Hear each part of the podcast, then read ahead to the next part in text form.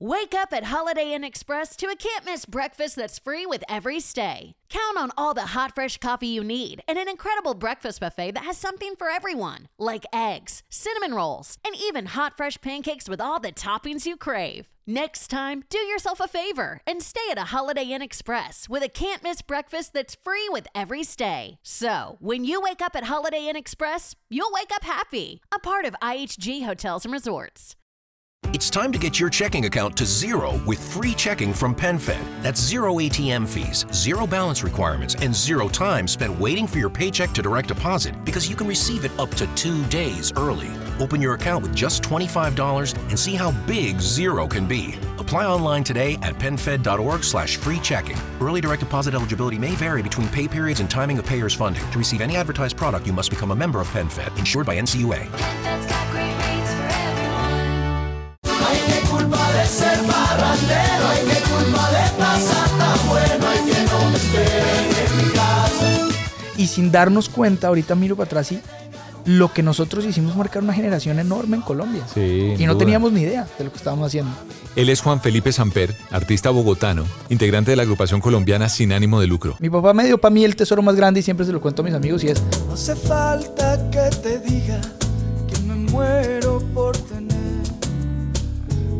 contigo. acá se puede hablar de todo, ¿cierto? Por favor. Yo toda mi vida quise hacer ayahuasca, por ejemplo. Siempre quise tener un, un viaje de yagé. Sé que tú eres pa' mí, pa' mí, pa' mí, pa' mí. Y yo estoy aquí pa' ti, pa' ti, pa' ti, pa' ti. Y sin ánimo de lucro es mi santuario de la música de rumba colombiana, de donde vengo yo, de mis raíces.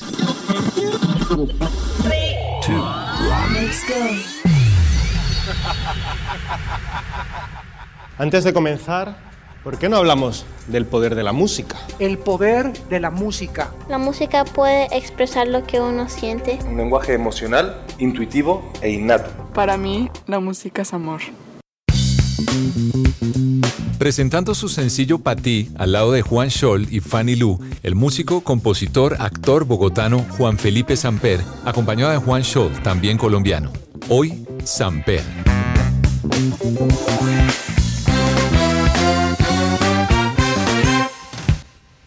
Esto es a lo como lo hemos hecho. sí. Oye, la Me última encanta. vez, ¿cuándo fue que nos vimos? ¿Te acuerdas? Sí, claro, estábamos en Pues es que estabas no nos vimos, que nos que, que yo conversé contigo profesionalmente. profesionalmente. Eso, eso fue en el 2000. eh, puede haber sido No, si tú no el te 2018, acuerdas, por a ahí, por, edad por ahí el menos. 2018. Yo creo, por ahí 2018, 19. 17, yo creo. ¿Será 17?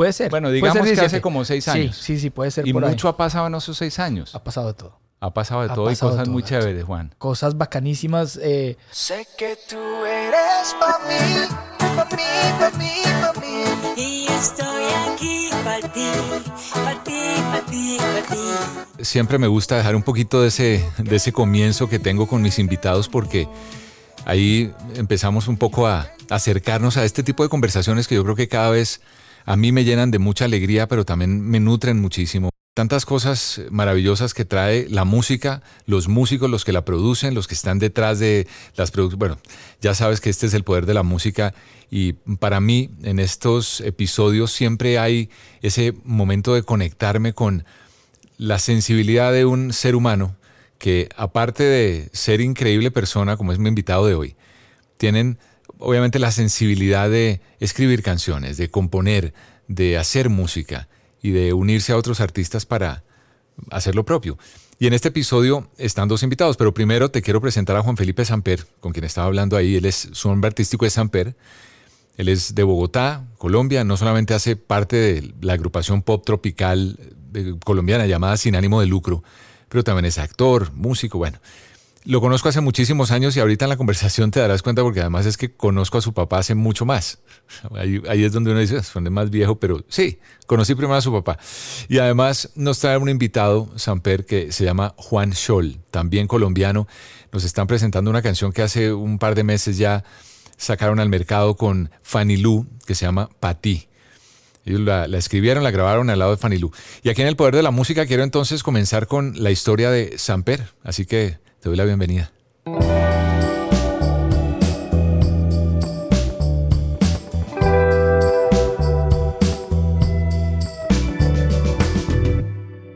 Sí, ha habido primero el regreso de la banda, ¿no? El, regreso, de Sin Ánimo de Lucro, que fueron 11 años de estar separados. Y óyeme, yo nunca, no sé si nunca pregunté por qué se separaron. Yo, o, es algo que no pregunta la gente ya. No, no, no, la gente lo pregunta mucho y Ah, la, entonces, no, entonces hablemos de otra cosa. y Si la verdad, preguntan mucho. no, y la verdad te digo, ¿sabes qué pasa? Que no hay una respuesta concreta a por qué nos separamos. Yo creo que son, es una unión de una serie de, de- de cosas, entre esas pues, la inmadurez nuestra propia de, tener 20 adolescentes. años, sí, todavía de ser medio adolescentes eh, y no entender muy bien lo que teníamos entre manos. Mal manejo, que también eso siempre va a tener mucho que ver en esta industria. Eh, sostener una banda es de las vainas más jodidas que hay, gato. Eh, son, son, son muchas, eh, no solo egos, sino intenciones de unos y otros, ¿cierto? De, de caminos diferentes, de, de maneras de ver la cosa. Y después está, sí, que, es decir, hay, hay una necesidad personal de, de hacer cosas diferentes. Yo, que mí lo- tú hiciste una carrera también muy chévere solo. Exactamente. Entonces yo empecé, yo, yo tenía la necesidad absoluta de por lo menos probar el pop, por lo menos intentar algo un poquito más rockero. Eh, yo crecí oyendo mucho rock. Yo crecí oyendo, ah, por influencia de mi viejo, The Who, Queen, Led Zeppelin, Beatles eran la Biblia en mi casa. Y, y pues fue pucha. La vida me puso a tocar Colombian Pop, como le llamamos, ¿no? O Tropi Pop. Eh, habiendo empezado yo como baterista. Y tenía la necesidad No, no, no, espérate, Personal. para, para, no te me acele. ¿Cómo que tú comenzaste como baterista? como baterista, imagínate. Esa no me la sabía. Sí, sí, sí, fui baterista, fui baterista mucho tiempo, de hecho, mucho, mucho tiempo. Por ¿Y ahí con unos- quién tocaste? ¿O- o Toqué, era- bueno, toqué con Atabaque, toqué con ensambles de jazz, toqué con una banda eh, que no. teníamos nombre y tocábamos covers de Offspring, Blink 182, eh, Metallica. No, no, no, eso yo no me lo Sí, sabía. sí, sí. Y yo tenía mi piercing acá, mi pelo pintado de negro. eh, y, y tenía mi banda de chicos malos. eh, y tocábamos bares en Bogotá. eh, había uno que se llamaba El Cuarto San Alejo, como por la 116, Claro, sí, abajo de sí, la sí. 15. Y ahí íbamos y tocábamos. ¿Y esto qué años estamos hablando? Está hablando del 99, ponle, eh, hasta el 2000. Sí, como hasta el 2003 más o menos debe haber sido que tenía yo esta banda. Claro. Eh, y aparece en la mitad cuando firmaron la primera banda de Tropipop que nosotros tuvimos que se llamó Atabaque. Me estoy acordando ahora, es que uno a esta edad, de verdad, no es chiste. Uno empieza, claro, yo pasa es que yo en esa época estaba haciendo una radio adulta. Entonces yo estaba haciendo una radio informativa de noticias. Y por la noche hablabas, ¿no? Y por la noche Sí, sí, sí, hacía porque la hora del gato, claro, la hora del etcétera. gato, exacto. Pero, pero tuve como un gap que, que me perdí de cosas como esta, tabaque, claro. Atabaque. Entonces Atabaque es, eh, digamos, el, el- el caldo de cultivo de sin ánimo de lucro, Bonca. Porque ahí, ahí estábamos varios de, de los que terminamos siendo sin ánimo de lucro y de los que terminaron siendo eh, Bonca, Bonca sin su cantante. ¿Cierto? Hasta ahí Alejandro González no estaba. Estaban era como Claro. bajista, el bajista de, de Bonca y como guitarrista.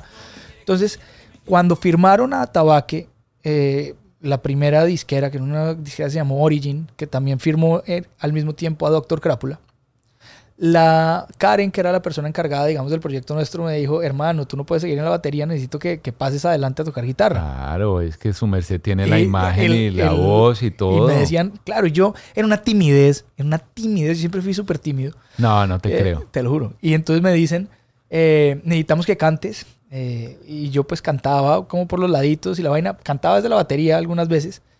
Y para mí fue muy duro, para mí fue muy duro empezar a romper ese, esa comunicación con el público, ¿cierto? Esa, esa, esa persona que tiene que armar uno en un escenario, eh, empezar a tocar guitarra y aprender a tocar guitarra. Porque yo sabía acordes, sabía la teoría musical de, de la guitarra, pero pues no me consideraba nunca un guitarrista. Y yo creo que todo ese, ese bagaje, digamos, de, de haber tocado batería y eso, alguna vez vi una entrevista de Dave Grohl en donde él dice que él toca guitarra como si fuera una batería. Y yo creo que sí tiene mucho que ver, que aprende uno a, a tocar de una manera diferente. Y después lo que realmente determina que yo me sienta guitarrista es Andrés Castro, productor de, de Vives y el productor de nuestro segundo álbum, maravilloso. Eh, Andrés me hizo perderle el miedo al instrumento. Perderle el miedo es que eh, yo todavía le tenía como demasiado eh, respeto, ¿cierto? Que esto se tiene que tocar así, el dedo se tiene que poner de esta manera, de esta otra, que suene bien esto. Y empecé a encontrar que uno tiene que ser tranquilo, incluso con el Y instrumento. divertirse. Divertirse, Que no, la no, no es, sí, es transmitir Exacto, más que exacto. preocuparse por... Que eso es un mensaje también de vida. Total. una- uno lo puede conectar con cualquier cosa que uno haga en la vida, hay que hacerlo con, obviamente con eh, disciplina y hay que hacerlo con seriedad, pero hay que divertirse en el camino, porque si no, entonces, Gato. ¿qué? Y, y hay una cosa, yo, yo estoy próximo a cumplir 40 años. Y No puede ser. Sí, no, sí. yo aquí estoy ya Ese- llenándome, no, parece de 20, 30 todavía. Pues, mil gracias. Sí, estoy, estoy, pues estoy en mis 38 ya. Y, Ah, no, te y lo que falta. pues, me falta, falta un par de años, pero ya estoy más allá que acá, ¿no? Sí. Y lo que pienso y lo que me encanta del proceso mío es eh, que encontrar a través del arte quién soy ha sido, ha sido una experiencia maravillosa. A mí me ha costado mucho entender quién soy. Entender en qué sentido. En, sé lo que me gusta, sé, sé qué cosas disfruto oír, pero nunca fue para mí muy fácil de qué quiero hablar. Porque yo siento que hay artistas que tienen muy claro de qué quieren hablar desde el principio. Hay gente que está que se muere por dar un mensaje. Y siento que eso, por ejemplo, eh, no sé, las bandas contestatarias de- de- del punk rock de los 70s, de, los 80s, y, y así una cantidad de artistas tienen muy claro su mensaje y eso. Y para mí, para mí siempre fue disfrute, pero, pero siempre muy, muy metido dentro del cajón de hacer las cosas bien. Tal vez por mi, por mi crianza, ¿cierto? Por, Te- te- por- Creo entender un poco por dónde vas porque uno se vuelve muy, no, no es purista, se vuelve uno muy, uno se preocupa demasiado de cómo lo que vaya a decir o la manera como lo vaya a decir, cómo lo va a tomar la otra persona, o los de allá, o los que me van a oír. Exactamente. Y se angustia uno por eso, es como, como qué, como es como un perfeccionismo. Sí. eh, y, y- y- y a mí, a mí el proceso, el proceso artístico ha sido maravilloso porque ha sido aprender a soltar esa, esa idea, ¿no? Aprender a soltar la idea de que las cosas tienen que estar perfectas, de que se tiene que cantar bien, de que se tiene que cantar con una técnica que sea la correcta y más, más descubrir uno. ¡Ah! Salió, no sé, un grito. ¡Ah! Y eso está bien. Entonces, cuando, cuando miro para atrás, me doy cuenta que la vida solita se encargó de ponerme a mí a tocar rock, a tocar Metallica. Metallica fue una súper influencia en mi vida. Terminar pasando por el tropipop, por el Colombian pop. Y sin darnos cuenta, ahorita miro para atrás y lo que nosotros hicimos marcar una generación enorme en Colombia. Sí, y no duda. teníamos ni idea de lo que estábamos haciendo. Es decir, no, no lo hacíamos con esa intención, ¿no? Lo hacíamos con la intención de "Eh, pasemos bueno, hagamos, parrandiemos, jodamos, tal, toda la vida. Porque cuando las cosas se hacen de manera orgánica, natural y honesta, pues uno a veces no sabe el alcance que tiene, pero eso llega y cala y conecta con la gente. es, así es. Y entonces se termina, digamos, ese proceso de sin ánimo de lucro y quedo yo un poco en bola en el sentido de, ok, tengo claro que quiero, quiero explorar pop, quiero explorar rock, quiero hacer cosas en piano. Por ejemplo, el piano, el piano es un instrumento que, que la gente no conoció mucho en mí. Eh, y empecé a sacar baladas y, y empecé a encontrarme. ¿Pero eres mejor pianista que guitarrista?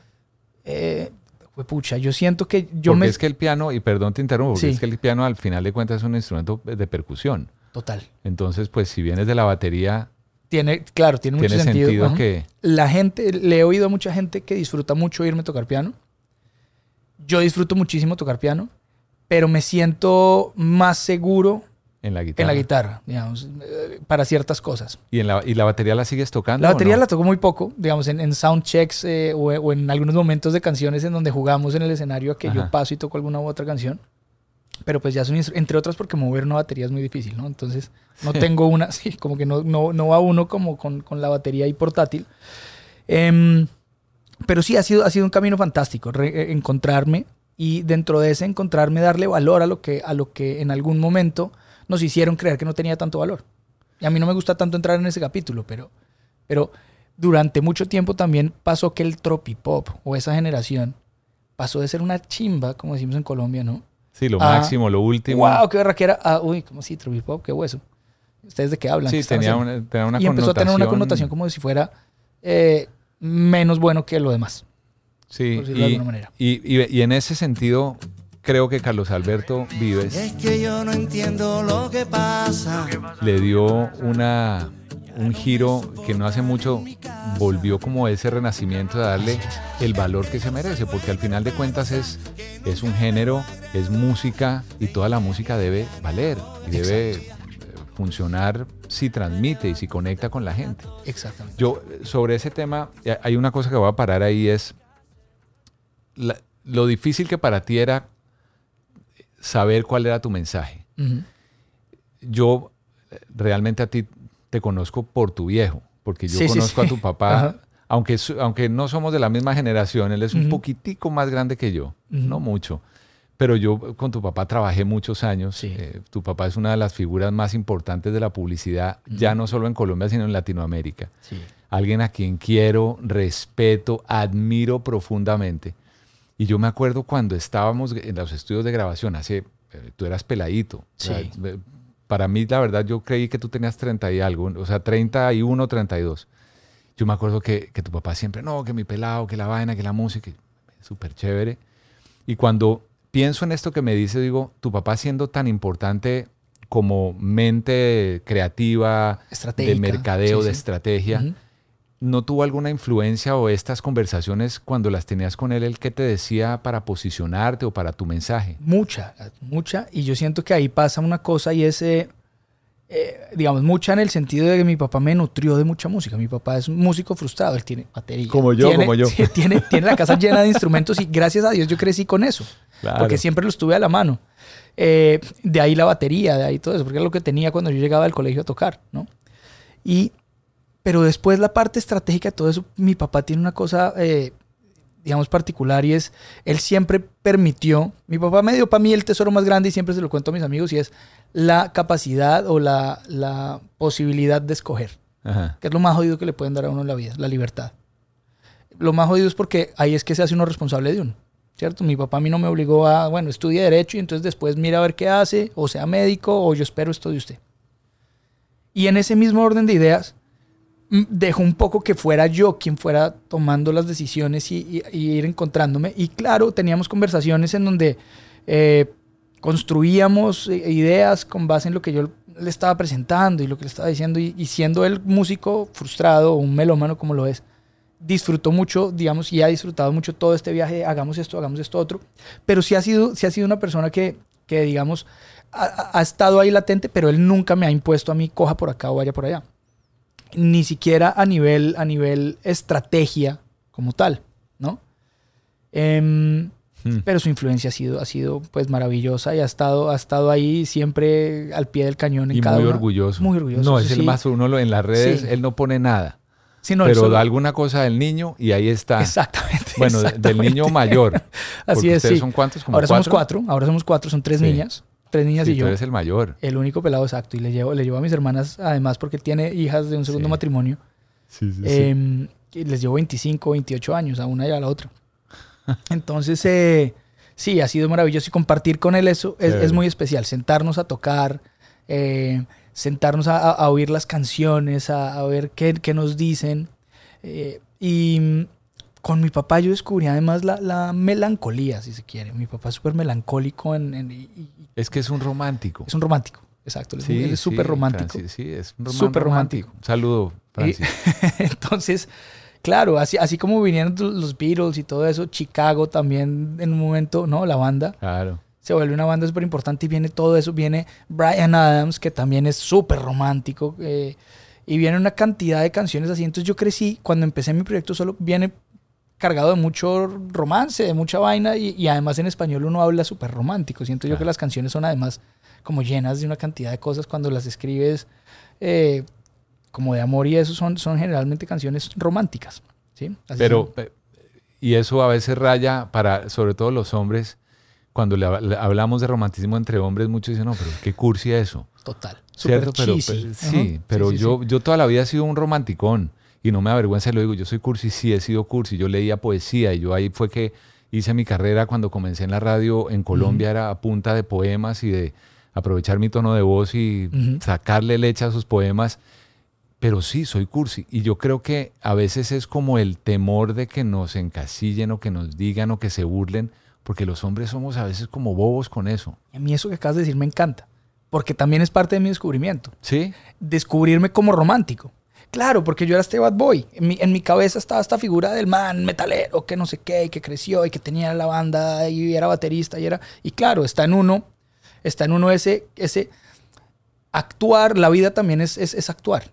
Actuar en el sentido no, no de hacer una acción, sino de jugar un papel, ¿cierto? De interpretar, sí. interpretar un papel. Em, y, y yo siento, yo le agradezco demasiado a la vida, que lo que te decía, mi carrera artística ha sido descubrirme a mí. Y, afrontar este tipo de cosas, no como si fuera el gran problema, no digo que definir si uno es romántico no, pues es como el gran, no, pero encontrar la voz artística requiere de todas estas cosas, de romper muchos esquemas. Yo he encontrado, por ejemplo, que haber crecido donde crecí y cómo crecí tiene muchísimo impacto en el resultado del arte que haga uno. Ay, no, es que no le quiero hacer daño a este si digo esto. Es que no quiero. Y hay artistas que tienen eso, no por eso dejan de ser artistas, ¿cierto? ¿A qué voy? A que generalmente tendemos a Mm. pensar que el artista es, ¿cierto? El irreverente y el que tiene muy claro decir esto y lo otro. Pero hay mucha, mucho, mucho artista que tiene que lidiar con una cantidad de constrictos sociales con los que creció, sociedades en las que se mueve, en las que no quiere herir, no quiere decir una cosa acá, no quiere quedar mal con esto, no quiere quedar con el otro, pero eso no lo hace menos artista. ¿sí? Sí. Entonces, te, te estoy hablando de todo esto es porque ese camino es lo que ha significado para mí, ¿me entiendes? El, el arte, dedicarme a esto. Y ahorita hablabas de actuación. Y Ujú. eso no, ese pedazo yo, a mí no me había tocado hace unos Sí, años. sí, sí. ¿Desde cuándo el tema de, de voy a Pues, actuar? Mira, yo actuaba desde el colegio y estaba siempre, eh, de hecho yo estudié teatro musical en MISI, ¿no? Sí, chiquito. me acuerdo, eso sí me acuerdo. en lo- la escuela, sabía. en la escuela de teatro De musical, chiquito. exacto, de bien chiquito. Y Que Missy, perdón para los que nos oyen, nos ven, que no son de Colombia, fue una mujer que, en paz descanse, fue la mujer que llevó el teatro musical a Colombia a otro nivel. Y, y tenía las mejores obras y, y con la mayor disciplina y el mayor rigor artístico posible lo tenía Missy en su, eh, en su equipo, en su, eh, ¿cómo se llama esto? Empresa que Sí. creó. Y, y bueno, tantos jóvenes que hoy en día pasaron por ahí, como el caso tuyo, y tantos adultos que también pasaron por ahí, deben una parte importante de su carrera a Missy. total, una figura Sí. maravillosa para muchos artistas. Y claro, esto me dio bases a mí actorales, me dio bases de baile, me dio bases de canto, pero digamos que Lo básico. Sí, me daba, me daba lo básico de esto. Y incluso antes de que nosotros hubiéramos hablado y esa vez que charlamos, Ajá. no te había contado esto, pero ya había hecho yo un par de cosas de teatro musical. Había hecho eh, para, para un proyecto para Caracol Televisión también un personaje. Y lo que realmente cambia en mí, eh, el, listo, vamos a hacer esto, es la pandemia. Porque aunque ya había hecho estos, estos eh, proyectos que te estoy mencionando, cuando llegó la pandemia mi vida cambió mucho, gato. Yo eh, tomé la decisión, había vivido cinco años con una, con una persona, con una mujer, Mariana, eh, y estuvimos cinco años juntos, vivimos pues como un matrimonio, y después de la pandemia se acabó la relación. ¿Durante la pandemia? No, después. Ah, Y de hecho después. yo siento que la pandemia fue el mejor momento nuestro juntos. Siempre cuento eso. Pero, pero vinieron muchas reflexiones, muchas cosas sobre la vida. Y una de ellas eh, fue que empecé a decir, voy a vivir mi vida sin miedo. Vivir mi vida sin miedo es, ok, por lo menos voy a hacer las vainas con miedo, pero afrontándolas. Y en ese camino, acá se puede hablar de todo, ¿cierto? Por favor. en ese camino, yo toda mi vida quise hacer ayahuasca, por ejemplo. Siempre quise tener un, un viaje de entender de qué se trataba esto, en mi, en mi curiosidad. Pero me daba mucho miedo morirme. Y siempre he sido un tipo... Te entiendo eh, perfectamente. eh, yo le, ten- le tenía, debo decir hoy con alegría, mucho miedo a la muerte. A, a la incertidumbre de si pasa algo después, al por qué estamos acá y, y para qué carajo estamos haciendo esto. Tuve, tuve unos encuentros con la muerte bien particulares en mi vida porque se murió mi abuela de cáncer. Mi abuela era, era como mi, mi pana, mi amiga absoluta y, y se fue muy rápido en mi vida cuando yo Ajá. tenía 13 años. Eh, y cuando tenía 18, la única prima que tenía yo de mi edad y, un- mi tía más cercana se murieron en un derrumbe en, en una carretera, la carretera que sube al aeropuerto de Medellín. Y fue muy impactante para mí ese choque con la muerte. El caso es que eso sería otro programa gigante para hablarte de eso. Pero yo nunca había hecho esto porque había oído muchos casos, ayahuasca, de gente que se quedaba en el proceso. Y le tenía mucho susto a la vomitadera, la no sé qué, tarara. Y siempre he entendido esto que no es una cosa recreativa, sino siempre lo he entendido como una cosa purificante, si se quiere. ¿no? Sí, es un viaje interior Exacto.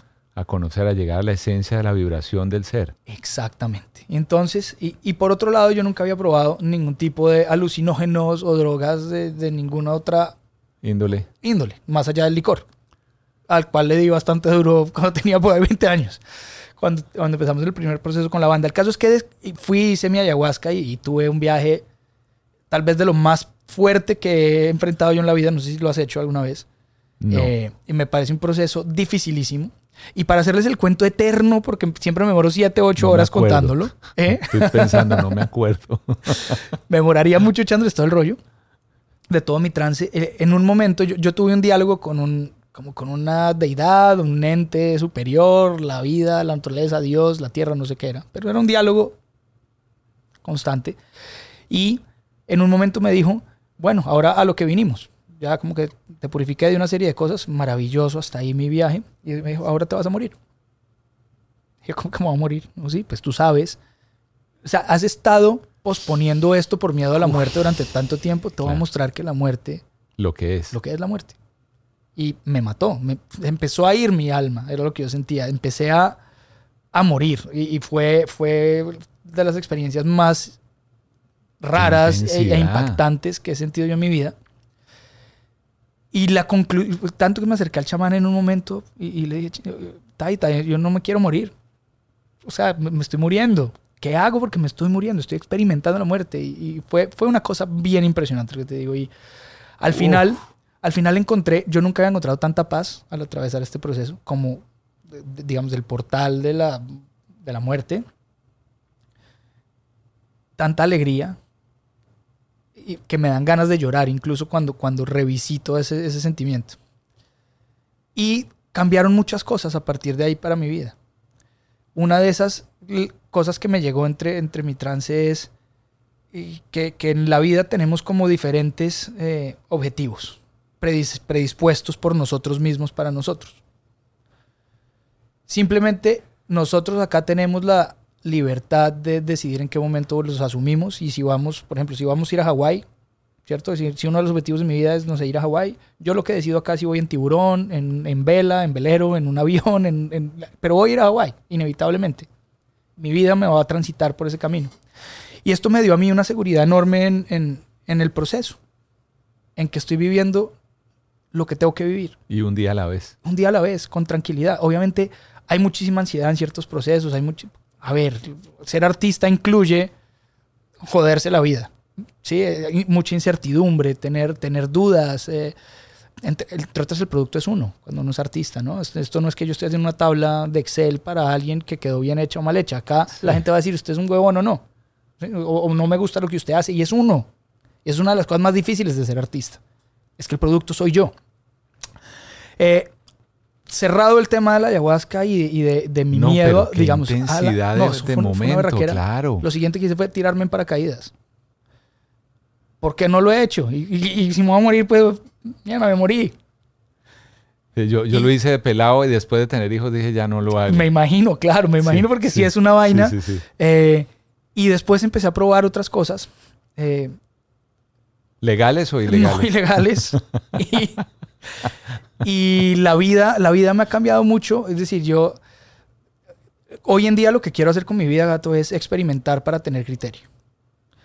Eh, yo siento que yo fui un tipo hasta, hasta hace relativamente poco, 10, 6 años, una cosa así, em, que siempre creyó en una verdad absoluta que se me vendió y en, una, y en y lo que te decía, en un constricto social en donde las cosas si actúas de una manera, el, el resultado es este y resulta que no.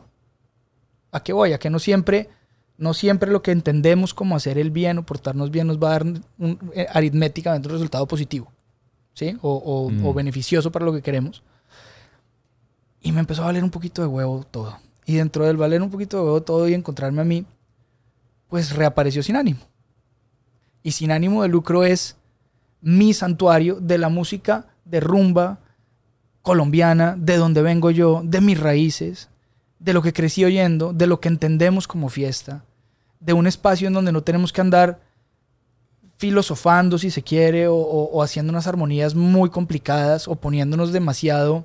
Técnicos. Sí, ese no es el lugar. Y por el contrario, la vida me regaló a mí un espacio maravilloso para ser, si se quiere, más sencillo, más simple en, el, en, en cuanto al arte y comunicar de una manera mucho más directa eh, cosas de la vida. Y pensando en eso fue que dijimos, hablamos sin ánimo y dije, oiga, volvamos y volvamos con el parrandero. El parrandero es, es tal vez la canción más representativa de, de nosotros y de, y de nuestra Claro, época. si pero quiere. versión renovada y versión eh, en esteroides. Exacto. ¿Quién sería el personaje ideal para volver uno con el parrandero? Pues, Y voy a llamar a. Carlos, voy a llamar al patrón a El ver qué patrón. pasa. Y ese man con todo lo que tiene ahí atrás y con todo lo que representa y todo eso, a mí me parece impresionante que yo lo vea, me conteste el teléfono, que, hey, ajá, ¿y tú qué? ¿Cómo estás, Juanfe? tal? eh, óyeme, eh, quiero hacer el parrandero con la banda otra vez y no hay una figura superior a ti para hacer esa vaina a mí me encanta eh, hablemos con Clau y hagamos la vaina y no sé qué y, y qué hay que hacer a los 15 días estábamos grabando la canción y, y volvimos de la mano de Carlos Vives que para mí fue como wow no lo puedo creer. O sea esta es la persona que, no- que nos entregó a nosotros o si quieres la batuta que, no, que significó tanto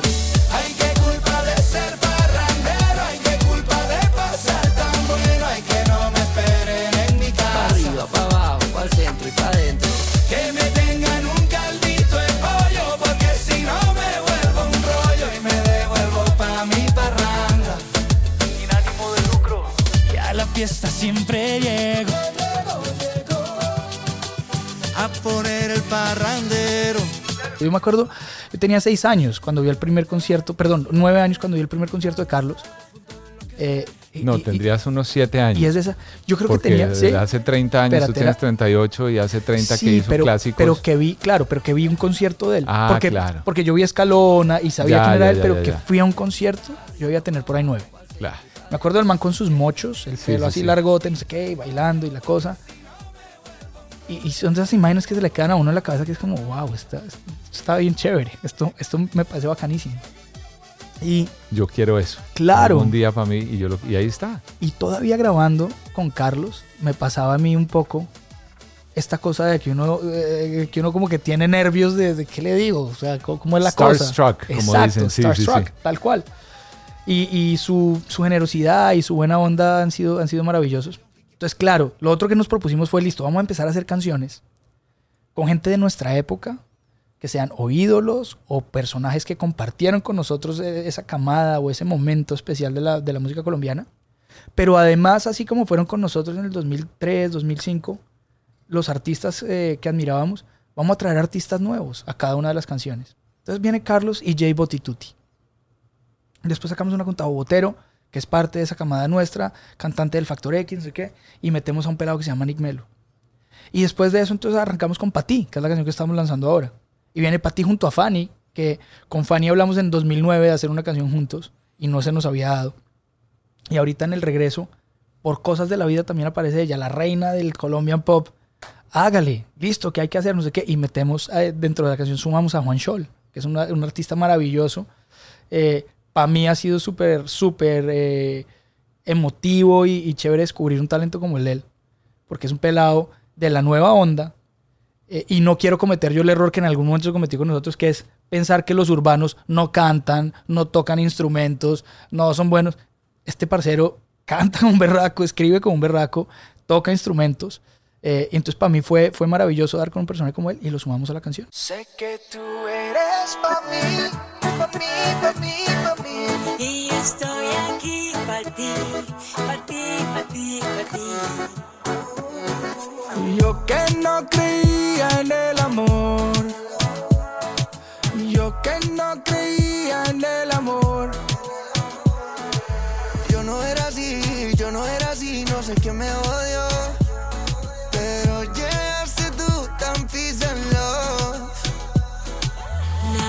Cambia a nadie, pero te quité la máscara y el traje y te hice para mí. Sé que tú eres pa' mí, pa' mí, pa' mí, pa' mí.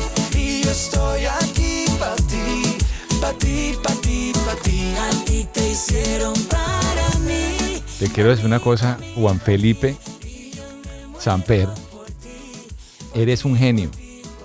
Porque acabas de dar un resumen maravilloso de ti, de tu vida. Yo estaba aquí completamente, en- o sea, estaba aquí, pero así como viendo una película, la más interesante, oyendo tu historia, que gracias por compartirla, que me parece increíble. Gracias, gato. Y llegamos al punto donde quiero invitar a Juan, porque justamente lo hablas de Juan. Vamos a invitar a Juan para que nos cuente parte de su historia y de. Patí aquí en el poder de la música. Pero antes, antes quería aprovechar y preguntarte para Samper, porque tú sigues siendo Samper Sí. el solista, pero para mí es Juan o Juan Felipe. ¿Cómo te dicen la- el viejo? ¿Tu papá? Eh, a mí me dicen Juanito, muchos de mi familia, o Juanfe. Juanfe. Para ti, ¿cuál es el poder de la música? ¿Qué, qué pregunta más, más difícil? El, el poder de la música es la comunicación, gato. Es, es la comunicación. Te estoy hablando de la emoción. ¿Sí? No, hay, no hay un instrumento mejor, o, o, sí, un, un medio mejor en la vida para uno poder comunicar la energía a otra persona. Y la energía, te estoy hablando de me siento triste, me siento feliz. Por esa razón uno oye canciones en francés y uno habla un carajo de francés y uno conecta con esa emoción. Sí. Para mí la música es el vehículo que nos entregó la vida para hacernos entender entre todos. Es, es eso, es, es, poder comunicar cómo nos sentimos. Y todos sentimos las mismas emociones. Todos sentimos tristeza, alegría, eh, bacanería, en diferentes intensidades. Pero todos tenemos la capacidad de entender eso. Entonces eh, yo siento que sí es un vehículo maravilloso que se nos otorgó eso. Modelo de revista tiene todas las vistas. Todos le tiran, pero amo que me desvista. Afortunado porque tú me diste pista. Pa' aterrizarte como cristiano en Ibiza. Me gusta más que Netflix and chill. Por eso quiero tenerte aquí. Estás tan linda que yo quiero presumirte al mundo entero. Qué rico tenerte cerquita. Ahora eres tú lo primero en mi lista. Las ganas que tengo no se me quitan, no. Vamos a invitar a Juan. bueno, un Juan y otro Juan. Dos Juanes. Pero entonces, ¿cómo me presentaría Juan Felipe Samper a Juan Chol? Una de las promesas, sin duda una de las promesas musicales, eh, escritor maravilloso, un tipo con un talento increíble que al que le vaticina una carrera maravillosa. Eh, los dejo con Juan Chol. ¿Nacido un, dónde, Juan pues? Bueno, entiendo que eres bogotano, ¿no? Porque, porque tiene, tiene su acentito paisa, pero ya que sea él mismo el que nos presente. Hola, mucho gusto, soy Juan Chol. Para mí es un placer estar aquí con ustedes. Espero que les esté gustando todo esto y esta tremenda historia que se acaba de mandar Juan Felipe. ¿ah? ¿Qué, ¿Qué tal? ah? ¿Qué tal? Tú sabes, Juan, que cuando, cuando David me, me, mandó el contacto y que vienen, y ahorita hablamos de Patí, que es la canción que hacen con, con Fanny Lucía, que es mi querida sí. Fanny Lu. Uh -huh. Eh, yo veo el nombre tuyo y Juan Scholl, yo conozco, yo te lo dije ahorita fuera del aire, sí, yo sí, conozco a Juan, pero es Juan David Scholl, y dije, no, pero uh -huh. yo no creo que ya se haya metido a cantar nuestro querido Juanda. pero sí son familia, ¿no? Lo chistoso es que él es Juan David y yo soy Juan Daniel.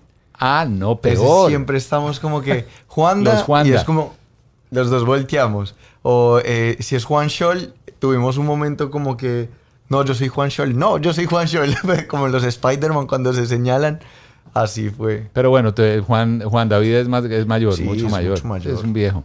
Eh, ¿Tú cuántos años tienes tú? Yo tengo 26 años. ¿Y tú arrancaste en la música eh, cuándo? ¿Por qué? ¿Dónde? Es como, Wow. como un amigo que decía, su merced a quién le ha ganado. Es decir, en- con el mejor sentido de- del humor es eh, de dónde sale tu, tu nombre en la música. Yo todo, pues como creo que casi todos, ¿cierto? Todos hemos estado desde muy chiquitos involucrados en la música cuando nos dedicamos profesionalmente a esto. Ajá. La, pues la mayoría.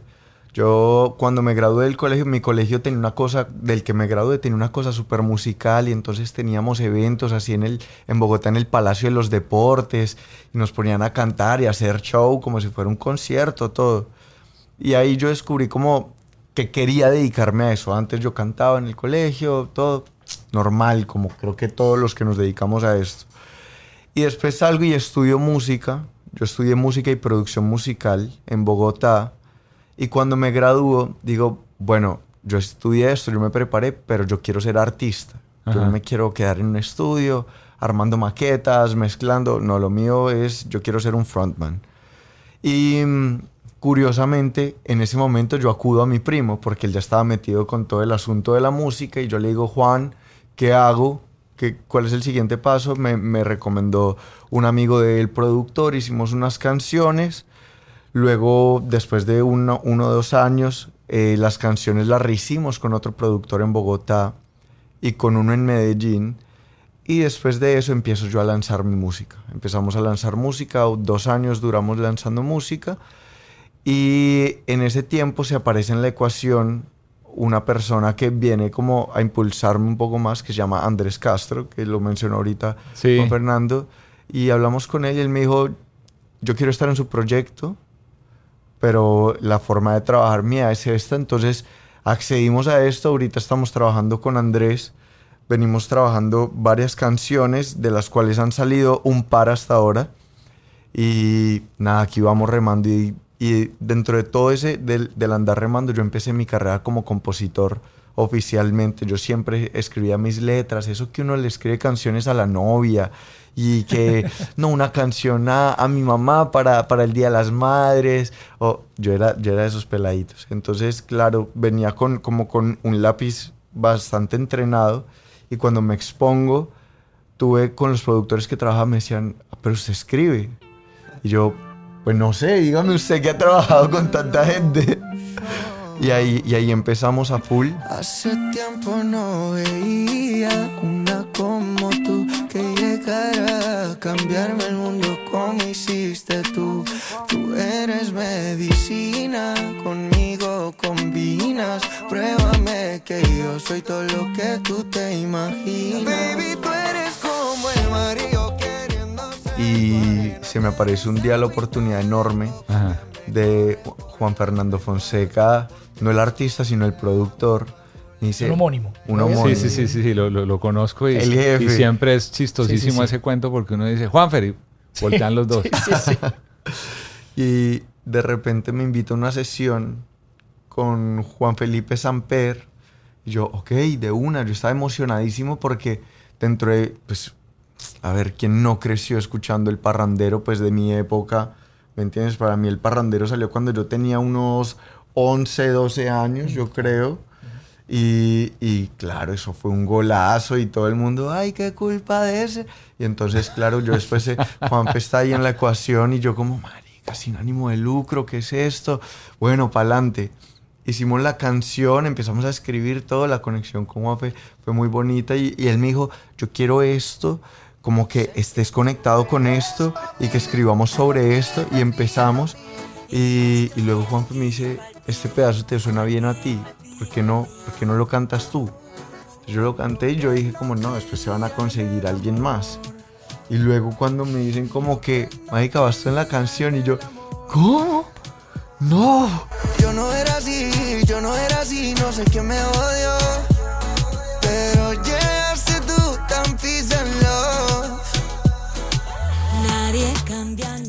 Eso para cualquier persona es un sueño, ¿me entiendes? Trabajar con la gente con la que, con la que creció escuchando su música, el tropipop, que es, que es una cosa tan influyente en nuestro país y tan grande, porque es muy nuestro como colombianos.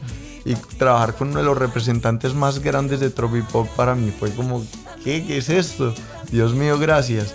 Y, y luego se aparece Fanny dentro de la ecuación y yo dije, no, ya, vamos a morir mañana. Yo con tanta suerte no creo que...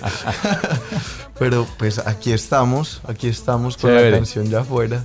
Algo, aprovecho porque lo tuyo es más la música urbana. Sí, pero mm, yo empecé, yo empecé con el urbano y después de ya también haber estado metido en, en otras, en otras películas, como que el rock también para mí era muy importante. El rock mexicano en un momento para mí fue muy importante, como toda la onda de Molotov, Panda, Ah, y luego sale salen unos tipos que llamaban Fall Out Boy que me fascinaba, la banda de Fall Out Boy y escuchaba todo el día Red Hot Chili Peppers. Y una prima mía me regalaba, me regalaba el CD como los álbums.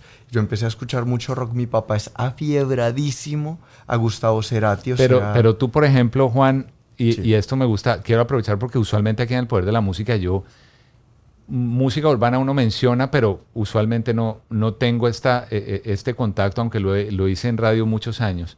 Pero tu interés lírico, ¿por dónde, ¿por dónde va? ¿Cuál es el camino? Porque ahí es donde siempre vamos a tener el tema de la discusión de, wow. eh, del, Sí. del reggaetón Claro. como, como género Claro. y, el, y el urbano que de repente se sale de cosas que uno dice, pero ¿por qué nos tenemos que ir allá si podemos decir las cosas como Juan Luis las decía? ¿Dónde estás tú en ese punto? Sin rollo. Yo estoy, yo estoy en el medio. O sea, realmente yo estoy muy Eso me inclinado. gustó, me yo gustó en yo el medio, me gustó. Porque obviamente yo también crecí escuchando mucho rock y mucho pop. Muchísimo. Y obviamente yo he cantado pues la mayoría de mi vida y, y no canto como un reggaetonero. ¿Me entiendes? Como que yo, yo puedo salir un show sin autotune y creo que me va bien. Pero porque tengo una formación en pop muy grande. Ya. Pero la parte de, de, digamos, de, yo descubro que a mí lo que me motiva demasiado es que la gente baile como que la recepción y eso, y eso empieza realmente porque una vez canté una canción de Tony Dice en el colegio en un Día de las Madres y cuando estaba cantando yo empecé a hacer así como con las palmitas y se pararon las mamás a bailar y en ese momento yo dije como que nunca había sentido eso tan bonito y mi mamá luego lloraba de la emoción de que ver que las mamás se pararon a bailar cuando yo me puse a aplaudir y ahí como que entendí cuál era mi, mi, mi gusto hacia lo que hago como que si la gente baila, si la gente disfruta, si la gente se ríe, estoy en el lugar correcto. Entonces, en el reggaetón pasa mucho eso y como que se disfruta y, se crea como, uno también sabe ese juego de seducción entre las personas cuando están bailando. Y para mí eso es lo más satisfactorio que hay cuando, cuando estoy cantando, cuando hago música. Entonces, claro, se, une la, la, fusión con sin ánimo de lucro, que esta gente es experta haciendo fiestas, haciendo parrandas y, y, yo con ese sueño de, de, de, hacer la gente bailar y ponerla como en, en, en, el punto chévere de la fiesta también, ¿me entiendes? Entonces fue como que esto es, esto es el, el camino que yo quiero, en el que quiero estar. ¿Y para ti es composición de? De nosotros, de, de, nosotros. Del, es, una, es una reunión, es una reunión, sí. claro, ahí también entra, finalmente entra Fanny, entra Juan Fernando Fonseca, entran los demás de Sin Ánimo de Lucro. Eh, y digamos que el, el, brief de la canción, ¿cierto? Como, como que era lo que queríamos hablar de esta canción, que a quién queríamos llegarle. Estábamos compartiendo sobre la vida. Eh, escribir tiene, tiene sus particularidades. Uno no con todo el mundo escribe. Es decir, okay. por más que se siente uno con otra persona, venga, escribamos de esto, no siempre funciona. Cierto. ¿Cierto? Y, y, hay que compaginar en una cantidad de, de, cosas. Y acá lo que pasó es que inmediatamente conectamos con una historia que, que yo siento que nos pasa mucho a todos en la vida y es yo estaba empezando a salir con mi, con mi actual novia. Sí. y, y, entonces Juan me dice, cuéntame un poquito de tu vida. Y le estaba contando, no, pues estoy saliendo con esta loca que no cree en el amor, que no cree como en, como en, en, en, en las parejas, como que, como, y, y, como que no sé si es que el corazón ya se lo rompieron, está, no tengo ni idea, pero como que ni idea. Y es un tema como de usted no me va a conquistar. Ya, ya, usted ya, ya. No, usted a mí no, mi hermano, trate todo lo que quiera. Y entonces viene, viene todo este juego de hacer una cosa muy chicle, que es, sí. yo estoy hecho para ti, para ti, para ti, y tú estás hecha para mí, para mí, para mí. Partiendo de esa base, como de hacer algo simple y, y que, que, se pudiera repetir de una manera muy fácil, empezamos a construir toda esta historia. Y de hecho la canción tiene una particularidad, Gato. La canción tenía otro verso, Ajá. totalmente sí, diferente al que salió, al, con el que salimos al aire. Eh, digamos, de alguna manera mucho más elaborado, ¿cierto? Sí, Teníamos muchas sí, más sí, elaborado en el sentido de que Palabras. hablábamos mucho más, ¿no? Contábamos mucho más de la historia y situábamos mucho más a las personas, digamos, en, en un, en un, un escenario, en un claro. contexto, ¿cierto? Eh, pero lo otro que tienen las canciones es que son, son orgánicas, están vivas y uno, uno las oye y las va oyendo y dice, bueno, tal vez esto tal, tal vez esto tal y, y así es como, como empezó a pasar esto. Cuando se sumó eh, Fanny a la canción, nos dimos cuenta que que lo más chévere para la canción, digamos, lo más beneficioso era dejarla lo más sencilla posible, ¿cierto? Y que la historia, que la historia no fuera tan específica de, bueno, cuando yo te conocí pasó esto y después esto. No, es, es más una cosa mucho más simple de, hay cosas que están hechas para uno.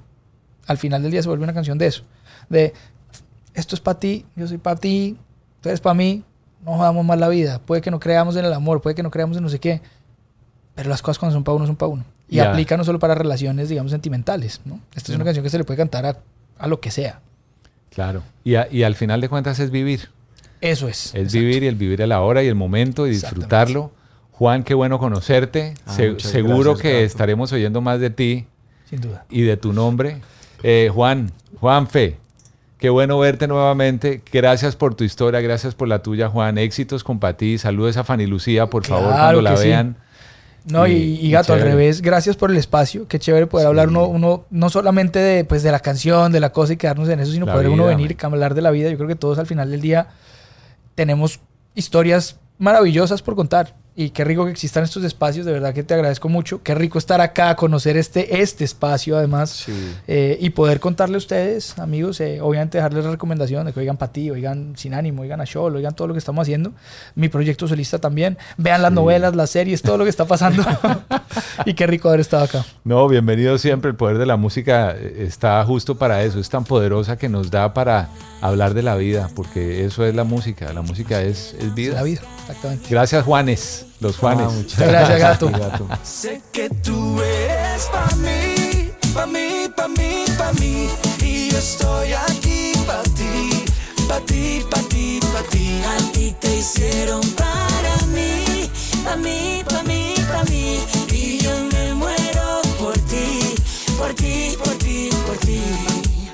Gracias nuevamente a Samper por su historia, por contarnos todo lo que nos contó, pero además por compartir la música, por traernos de invitado a Juan Scholl. Yo soy el gato Humberto Rodríguez, quiero desearte una feliz semana. Gracias siempre, muy agradecido estoy porque te conectas con el poder de la música, ya sabes que en las redes arroba Humberto el Gato. Por ahora te dejo con un poquitico de esto de Sin Ánimo de Lucro, Fanny Lu y Juan Scholl. Para ti. Hasta la próxima semana. Tú lo primero en mi lista, las ganas que tengo no se me quitan. Cambia a nadie, pero te quité la máscara y el traje y te hice para mí. Sé que tú eres para mí. The United States Border Patrol has exciting and rewarding career opportunities with the nation's largest law enforcement organization. Earn great pay with outstanding federal benefits and up to $20,000 in recruitment incentives. Learn more online at cbp.gov/careers/usbp. Cuando el tráfico te sube la presión, nada mejor que una buena canción. Cuando las noticias ocupen tu atención, enfócate en lo que te alegra el corazón. Y cuando te sientas mal, un buen médico te ayuda a sanar. Sabemos que mantener tu salud es tu prioridad, también es la nuestra en Kaiser Permanente, donde trabajamos juntos para cuidar de todo lo que tú eres. Kaiser Permanente, para todo lo que tú eres. Kaiser Foundation Health Plan of the Mid-Atlantic Stay Inc., 2101 East Jefferson Street, Rockville, Maryland 20852.